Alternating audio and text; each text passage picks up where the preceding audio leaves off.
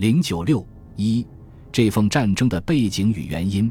第二次直奉战后，奉系势力大大扩张，张作霖有意让奉军南下，占据富庶的江浙地盘。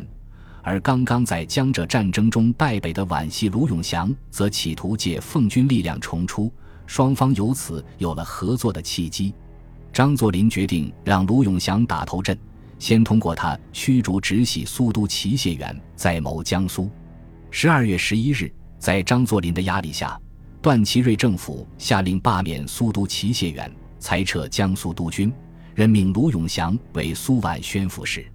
此举虽受到江苏地方士绅的抵制，但齐燮元为暂避其锋，遵令解职去沪。卢永祥随即于一九二五年一月十日入宁，奉军一沿津浦线大举南进。奉系的举动自然引起浙江实力派孙传芳的高度警惕。为了保持自己的地盘不被奉系侵吞，孙传芳决定出而反击奉系。一月十一日。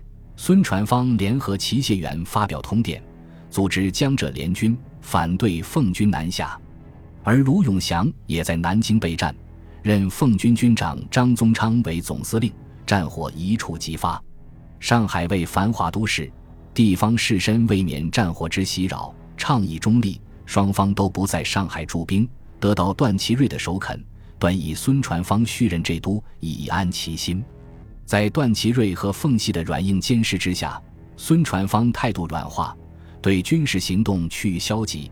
齐燮元是单立孤，军事失利。二十八日自上海东渡日本。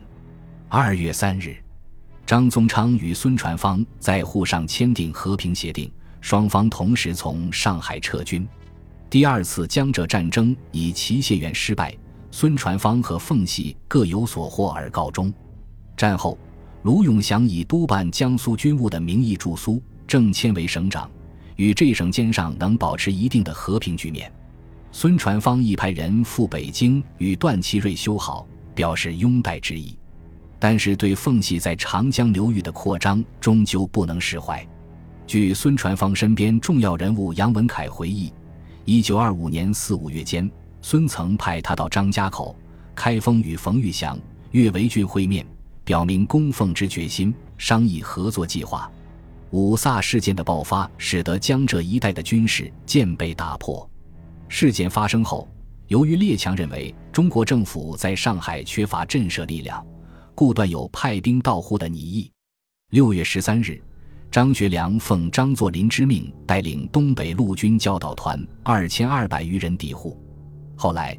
张学良又应上海领事团要求，向张作霖要求调徐州刑事联旅来上海应付局势。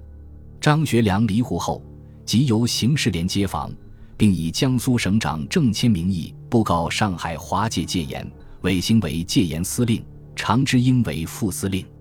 奉张此举，虽然主要是为应列强要求压抑上海工人运动，但更深层的动机似乎也在积极加强对上海的控制。并威胁浙江孙传芳，奉军抵沪后，上海海口便操于奉军之手，孙传芳之军械阶级可能受到严重影响。后来，刑事联旅在沪扩编成第二十师，对浙孙而言威胁更甚。另一方面，刑事联奉命到沪后，对民众运动的控制渐渐加强。七月二十三日，淞沪戒严司令部即查封上海工商学联合会。海员工会、洋务工会等三团体，三团体后经人疏通重新起风，但到九月十八日，上海总工会中北淞沪戒严司令部已利用时机擅刊印信、发行捐诏、鼓动风潮、阻止工人上工、假公会会之名、敛钱自私等理由查封。奉军的举动无疑引起中共及当时对国民革命运动有着重大影响力的共产国际的不满。五卅事件后，奉张在北方与得到苏联支持的国民军间的对抗态势无疑加大。六月二十五日，俄共中央政治局即有决议，认为张作霖是帝国主义者手中的主要工具。斯大林提出要发动声势浩大的反对张作霖的宣传攻势。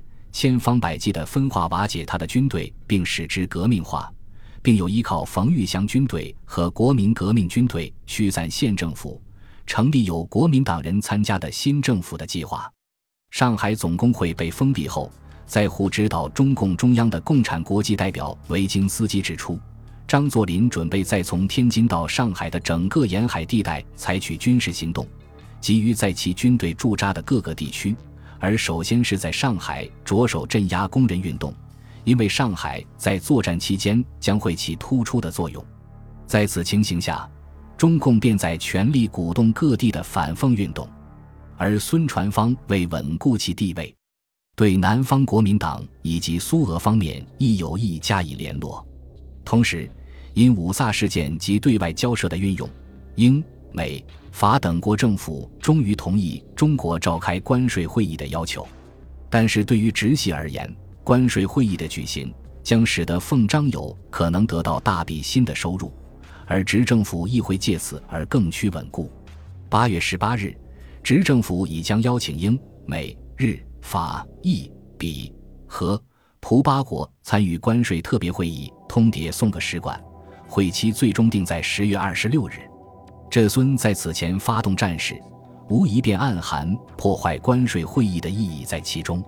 但以上军为原因而引发这份战争的直接导火线，则是苏皖二省议都问题。一九二五年七月十三日，卢永祥北上调停段祺瑞与张作霖之意见发生严重冲突，未有成效，即宣布辞去苏皖宣抚使监督办江苏军务善后职务。八月三日，执政府以江苏省长郑谦暂兼苏都。二十九日。段祺瑞特任奉军总参议杨宇霆为江苏督办，江登选为安徽督办。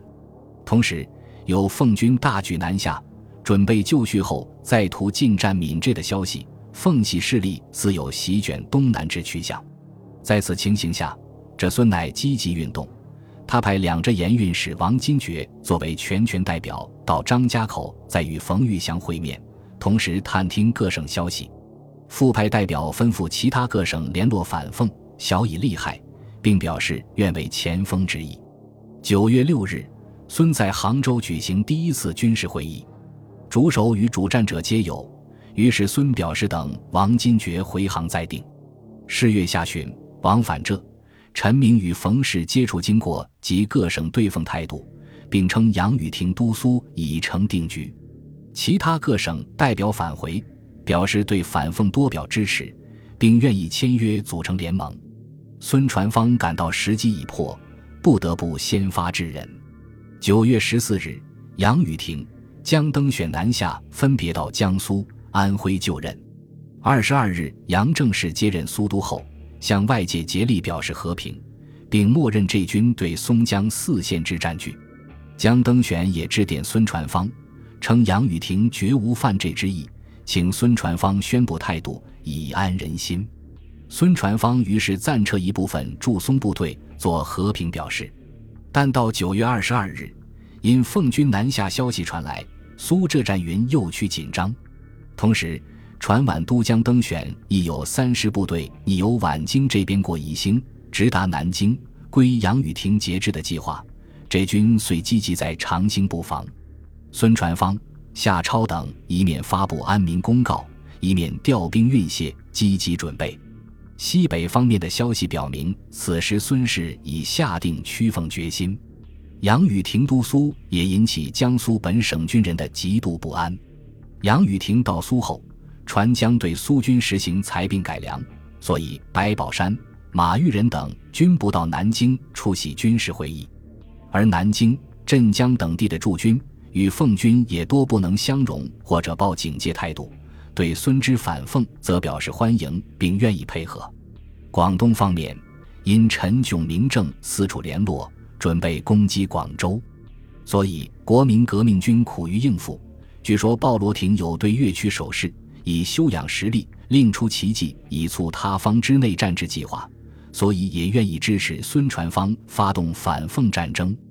而正得到苏联大量军援的岳维俊部与孙氏无疑有配合的承诺，但对执政府而言，显然不愿意在关税会议即将开幕前看到内战再起。